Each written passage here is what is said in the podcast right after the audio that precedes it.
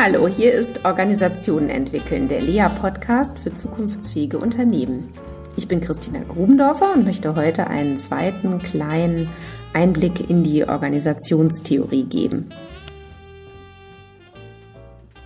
In der letzten Episode habe ich ja schon kurz ausgeführt, dass Organisationen eine ganz eigene Struktur haben, dass jede Organisation wieder anders tickt und sich aus einem Set von Spielregeln aus Entscheidungsprämissen äh, zusammensetzt. Entscheidungsprämissen hier synonym verwendet äh, mit Spielregeln.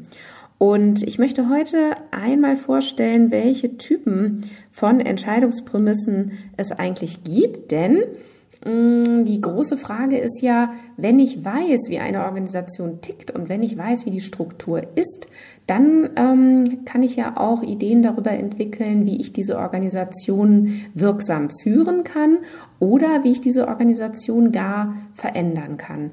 Denn Veränderung heißt in Organisationen immer gleich Strukturveränderung. Denn ähm, wenn sich Strukturen verändern, dann hat sich auch die Organisation nachhaltig verändert.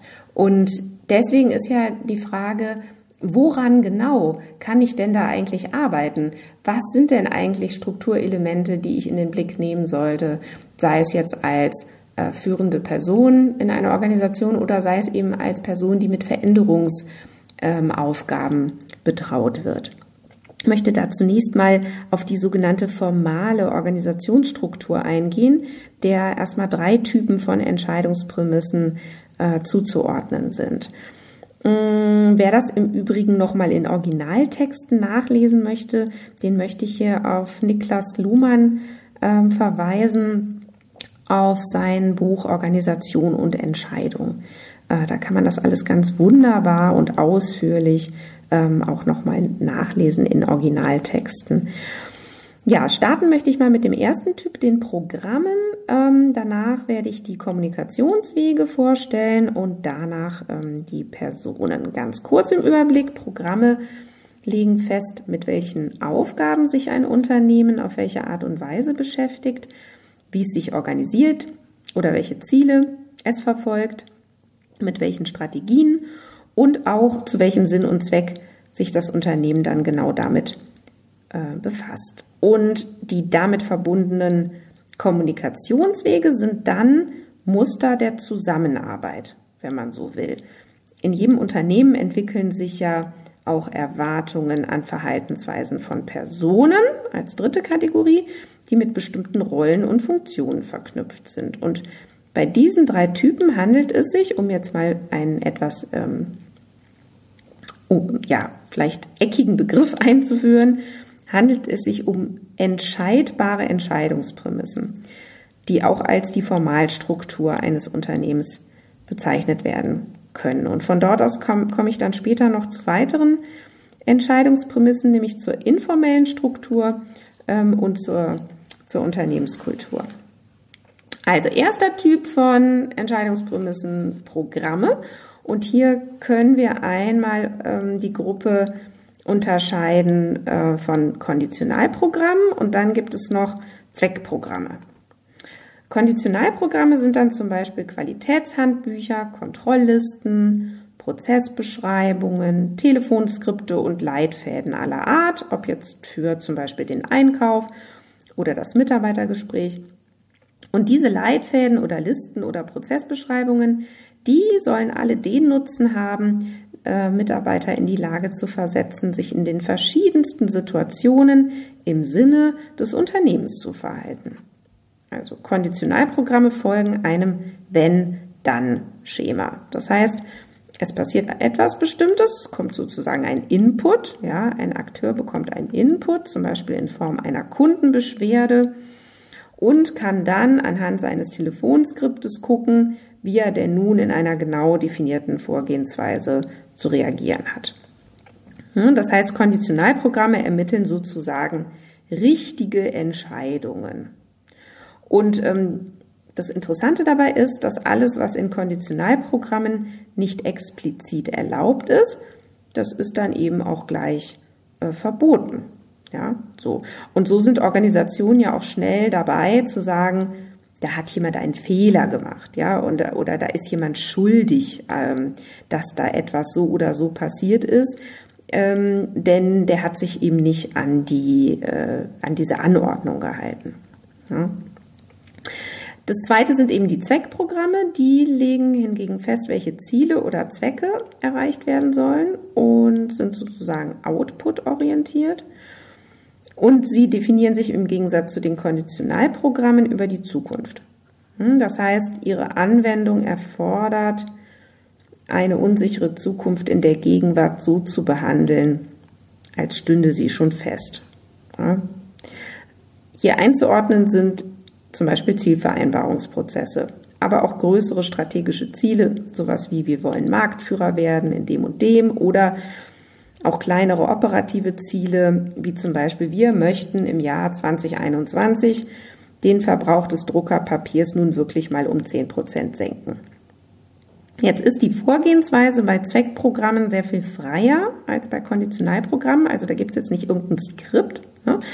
Äh, aber es ist natürlich so, dass sich die Wahl der Mittel, um diese äh, Ziele zu erreichen, in, in äh, akzeptablen Grenzen bewegen muss. Das heißt, da muss man sich unter Umständen rechtfertigen, was man für einen Aufwand betreibt, um dieses Ziel zu erreichen.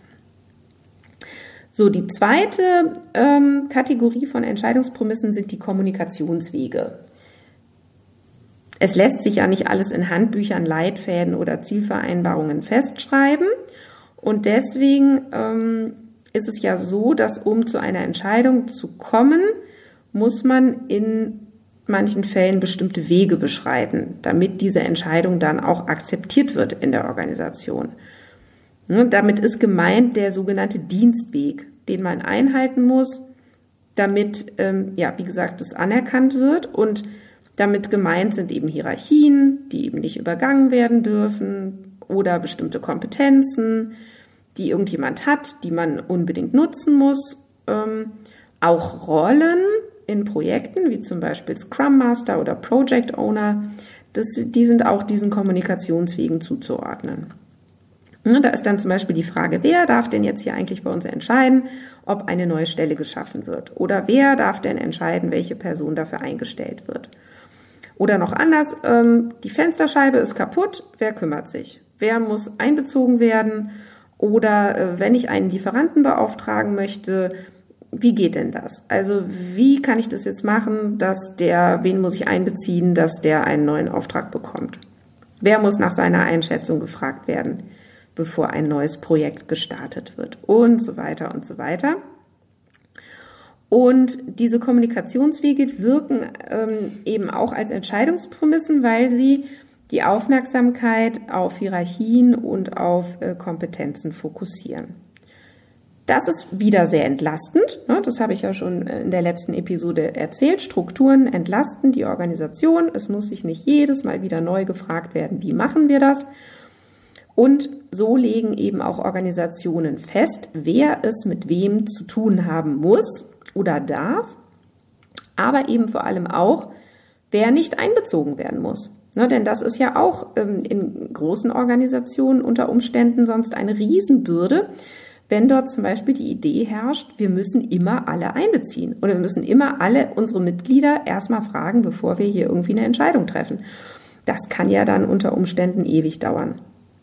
Wenn jetzt ein vorgeschriebener Kommunikationsweg nicht eingehalten wird, ähm, dann kann eben oft auch keine Entscheidung getroffen werden. Oder es wird dann vielleicht irgendeine Entscheidung getroffen, die wird aber gar nicht anerkannt und wird dann auch gleich wieder verworfen mit der Begründung, naja, da hättest du aber ja auch erstmal, oder nee, das können wir jetzt so nicht machen, da müssen wir ja noch XY fragen.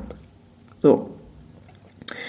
Auch wenn wir jetzt äh, bei den Kommunikationswegen häufig bereits Personen vor Augen haben, so geht es hier aber eben um die Stellen, oder um die Positionen und Funktionen, erstmal unabhängig davon, wer eigentlich Stelleninhaber oder Stelleninhaberin ist. Dritte Kategorie von Entscheidungsprämissen sind die Personen. Also verschiedene Personen in Organisationen stehen ja für ihre ganz eigene Art, Entscheidungen zu treffen. Das heißt, im Umgang miteinander entstehen dann so Vorstellungen davon, wie zum Beispiel die Geschäftsführung tickt oder wie die Bereichsleiterin des Einkaufs tickt, welche Sichtweisen, Einstellungen, Werte sie vertritt und so weiter. Aber vor allem natürlich auch Ideen dazu, welche Eigenschaften jemand angeblich hat und was man jetzt folglich von ihm oder ihr erwarten kann. Ähm, mit der Entscheidungsprämisse Person ist allerdings, und das möchte ich nochmal hier betonen, ist jetzt nicht wirklich die, die Person, der Mensch, die Psyche dahinter gemeint, sondern es, geht hier immer nur um das Image, das sich andere Personen im Unternehmen von einer Person machen. Und dieses Image was dann auch geteilt wird oder in der Kommunikation vorkommt, das ähm, beeinflusst dann eben auch die Wahrnehmung, beziehungsweise wie man jetzt dieser Person eine Entscheidung zurechnet. Personen treffen Entscheidungen und beeinflussen damit weitere Entscheidungen. Das heißt, sie fungieren eben auch als Verhaltenserwartung. Ne? Also das, man kann auch hier nochmal sagen, eine bestimmte Führungskraft wird beobachtet, was sie tut und dann versuchen die Mitglieder der Organisation, ihr Verhalten irgendwie danach auszurichten und sich immer wieder vorzustellen, okay, was würde die Chefin, was würde der Chef denn jetzt tun oder erwarten oder wie würde er oder sie jetzt entscheiden. Und ähm, so wird es eben dann auch zur Entscheidungsprämisse.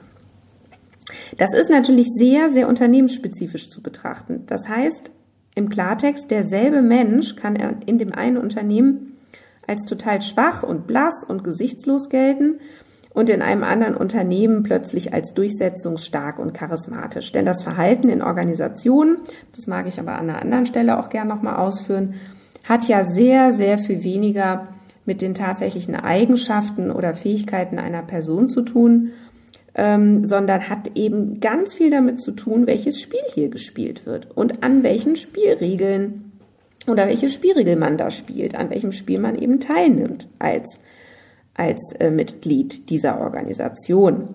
Und da wird dann eben auch von bestimmten Funktionen oder Rollen ein ganz bestimmtes Verhalten erwartet und schwupp ist man dann plötzlich ähm, äh, äh die durchsetzungsstarke äh, Geschäftsführerin und äh, freut sich irgendwie, weil man von sich selber irgendwie die Idee hatte, wohl möglich, ähm, da gar nicht stark genug dafür zu sein also solche Phänomene, die passieren dann äh, vielfältig und tausendfach in Organisationen. Dieser Aspekt, dass es einen Unterschied macht, welche Personen mit welchen Kompetenzen und auf welche Art und Weise in einem Unternehmen zusammenarbeiten, gewinnen natürlich vor dem Hintergrund der zunehmenden Dynamik in Unternehmen und auch der zunehmenden Dynamik in Märkten immer mehr an Bedeutung. Mit zunehmender Veränderungsgeschwindigkeit wird natürlich auch die Unsicherheit im Unternehmen größer und auch das Nichtwissen. Und dem kann nur begegnet werden, indem Personen ein hohes Maß an Verantwortung gegeben wird und dazu passen natürlich auch Überlegungen zu sich selbst steuernden Teams, immer ja gefolgt von der Idee, naja, wenn ihr darüber gemeinsam redet und entscheidet, dann kommt ihr sicherlich zu einer sehr viel intelligenteren Entscheidung, als wenn wir jetzt hier eine Person hinsetzen, die das dann jetzt anordnet. Ne, Personen werden ja gewählt, weil sie hoffentlich zur Erledigung bestimmter Aufgaben eignen und ihre Intelligenz oder Kreativität oder Intuition werden dadurch zur Entscheidungsprämisse. Ab einer bestimmten Anzahl von Mitarbeitern wird es natürlich auch schwer, jedem Mitarbeiter minutiös zu sagen, was er oder sie tun soll. Und zudem ist natürlich auch gar nicht vorhersehbar, welche Herausforderungen auf das Unternehmen noch zukommen. Und deswegen bleibt einer Organisation gar nichts anderes übrig, als Personen auch tatsächlich ein gewisses Maß an Vertrauen entgegenzubringen, dass er oder sie schon die richtigen Entscheidungen treffen wird. So. Und ähm, Personalentscheidungen sind deshalb von weitreichender Konsequenz. Das heißt, man holt sich mit Personen auch immer ein gewisses Maß an Anarchie in die Organisation. Ja, vielleicht noch festzuhalten, Personen sind also insofern in einem doppelten Sinne Entscheidungsprämisse. Einerseits sind damit alle Entscheidungen gemeint, die als persönliche Entscheidungen kommuniziert werden, also so mit dem Duktus, ja, jemand anderes hätte jetzt vielleicht anders entschieden, Und andererseits sind auch alle Personalentscheidungen damit gemeint. Hm, das heißt, um an der Stellschraube Personal zu drehen, kann man Personen einstellen. Das ist dann ein Signal in die Richtung, welche Entscheidungen gewünscht sind in Zukunft. Man kann sie entlassen, man kann sie versetzen, man kann sie weiterentwickeln. So ähm, kann man dann dort an dieser Stellschraube eben drehen. So, vielleicht nochmal, das waren jetzt so die drei Typen, die wir so der formalen Organisation zurechnen. Und die spielen natürlich auch zusammen. Das heißt, äh, es gibt da jetzt keine Über- oder Unterordnung, sondern der Begriff hier ist heterarchisch. Das heißt, einmal kann die eine Entscheidungsprämisse dominant werden und einmal ähm, kann die andere Entscheidungsprämisse dominant werden. Ja. Jetzt ist es aber so, dass bei den Kommunikationswegen, ne, da flippe ich jetzt nochmal zurück, gibt es natürlich nicht nur die formalen Kommunikationswege, sondern es gibt ja auch die informellen Kommunikationswege und die sind jetzt eben dann nicht mehr der formalen Organisation zuzuordnen, sondern jetzt kommen wir eben in den Bereich Informalität. Also alle Kommunikationswege, die ja jenseits der offiziellen Anordnung trotzdem stattfinden, zum Beispiel aufgrund von persönlichen Beziehungen zwischen Organisationsmitgliedern. Ja, da ist der eine mit der anderen verheiratet oder befreundet oder die gehen in denselben Tennisclub oder wie auch immer und schwupp werden dort an anderer Stelle nach Feierabend oder beim Abendessen oder morgens beim Frühstück oder wie auch immer irgendwelche unternehmensrelevanten ähm, Gespräche geführt, die dann eben durchaus auch Auswirkungen haben auf ähm, weitere Entscheidungen in der Organisation. Und diese, und diese informellen Kommunikationswege sind natürlich auch Entscheidungsprämissen, denn die werden ja auch von anderen durchaus mit beobachtet. Also da weiß man dann ja, ach so, wenn ich dem das jetzt sage, der ist ja irgendwie verheiratet mit der und der in der und der Abteilung. Das heißt, da muss ich jetzt davon ausgehen, dass das diesen Weg automatisch irgendwie auch nehmen wird, ne, zum Beispiel. Mm. Und gemeint sind natürlich auch alle Trampelpfade, die sich jenseits dieser offiziellen Anordnung etablieren. Häufig ja sogar kompensatorisch. Also Organisationen sind an der Stelle auch wahnsinnig intelligent, denn äh, die kompensieren ihre eigenen Schwächen durch diese informellen Wege. Also es gibt Organisationen, die sind irre schlau darin geworden zu sagen, ja, ja, wir wissen ja, also das müssten wir jetzt offiziell tun. Das wäre jetzt also der eigentliche äh, Dienstweg.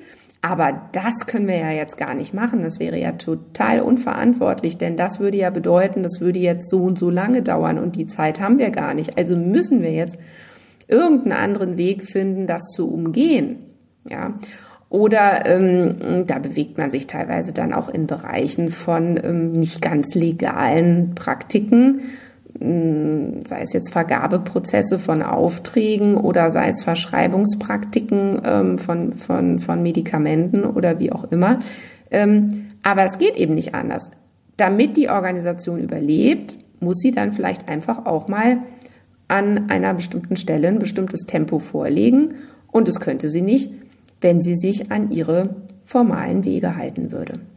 Hm? Also Kommunikationswege als diese ganzen also ganze informellen Kommunikationswege wie so Netzwerke zu denken, wie so Trampelpfade durch die Organisation zu denken, die aber wahnsinnig mächtig äh, auch sind und die natürlich als Entscheidungsprämisse unbedingt äh, mitzudenken sind.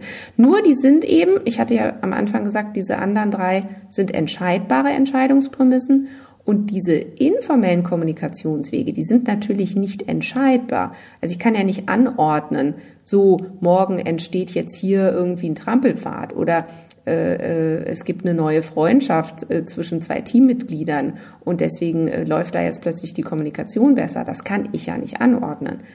Ja, und deswegen ist es eben, ist es nicht entscheidbar, wie sich das entwickelt. Ich kann aber sehr wohl entscheiden, das ist unsere Strategie ab morgen oder diese Ziele veröffentlichen wir jetzt und ähm, diese Person stellen wir morgen ein und jene Person entlassen wir morgen und wir nehmen morgen vielleicht eine zweite oder äh, die zweite Hierarchieebene raus, weil wir merken, die brauchen wir eigentlich gar nicht. Ja, die Führungsspanne können wir denen darüber ruhig, ruhig irgendwie zumuten. Das sind entscheidbare Dinge. Ne, nur im Unterschied dazu kann ich eben diese informellen Kommunikationswege nicht anordnen. So, und da sind wir jetzt auch schon gleich bei der vierten Kategorie ähm, von Entscheidungsprämissen, nämlich der Unternehmenskultur, der Organisationskultur, der unentscheidbaren Entscheidungsprämisse schlechthin.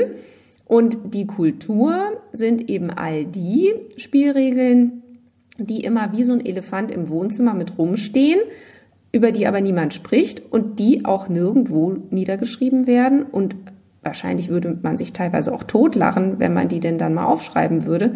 Beziehungsweise wir machen das ja tatsächlich in unserer Praxis, dass wir Organisationen beobachten und dann Spielregeln erkennen, formulieren, zurückmelden. Und da kommen dann dann eben schon ganz, ähm, ganz interessante Sachen dabei raus, was da unternehmenskulturell erwartet wird. Ja, also sowas wie, ähm, wenn du über über den Vorstand sprichst, dann musst du immer ganz, ganz ähm, beeindruckt sein. Ja, so, das ist die Spielregel. Zeige dich maximal beeindruckt vom Vorstand.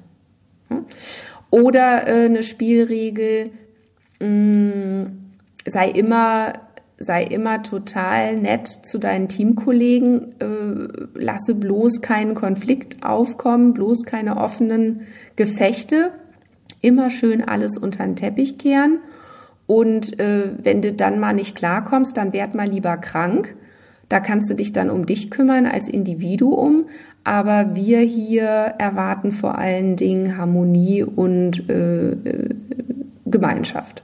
Ja, solche Spielregeln kommen dann daraus. Oder mh, hm, wenn jemand Geburtstag hat, dann musst du mindestens fünf Euro in die Teamkasse zahlen.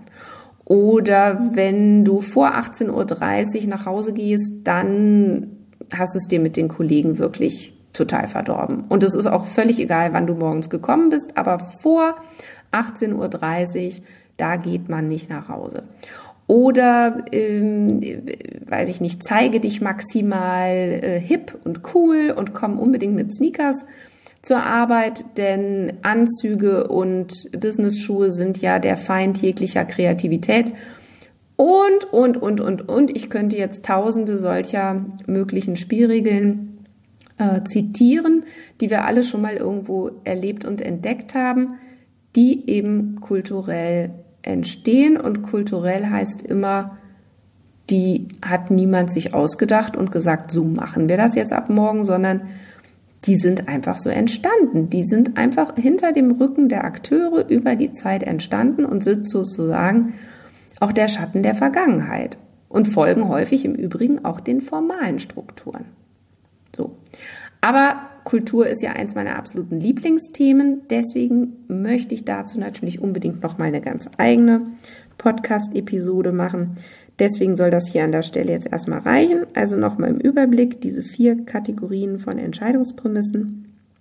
Programme, Kommunikationswege, Personen und die Unternehmenskultur und eben noch so ein kleiner Abzweig, die Unterkategorie der informellen Kommunikationswege. So, und wenn ich diese Kategorien jetzt habe und ähm, mir anschaue, dann kann ich ganz, ganz toll beobachten, wie tickt denn die Organisation? Wie ist denn die Struktur dieser Organisation? Wie ist dieses ganz individuelle Set an Spielregeln, das sich hier vorfindet und mit dem ich dann arbeiten kann, wenn ich mir die Frage stelle, wie kann ich diese Organisation führen oder wie kann ich sie verändern?